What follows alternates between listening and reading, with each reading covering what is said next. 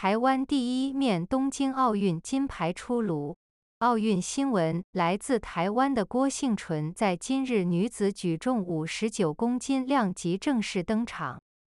抓举项目开始时把一百公斤试举成功，但第二次试举一百零三公斤虽有顺利举起，不过因第一时间未伸直手肘，被判定失败。郭幸纯在第三次试举继续挑战一百零三公斤，成功举起，创下奥运纪录。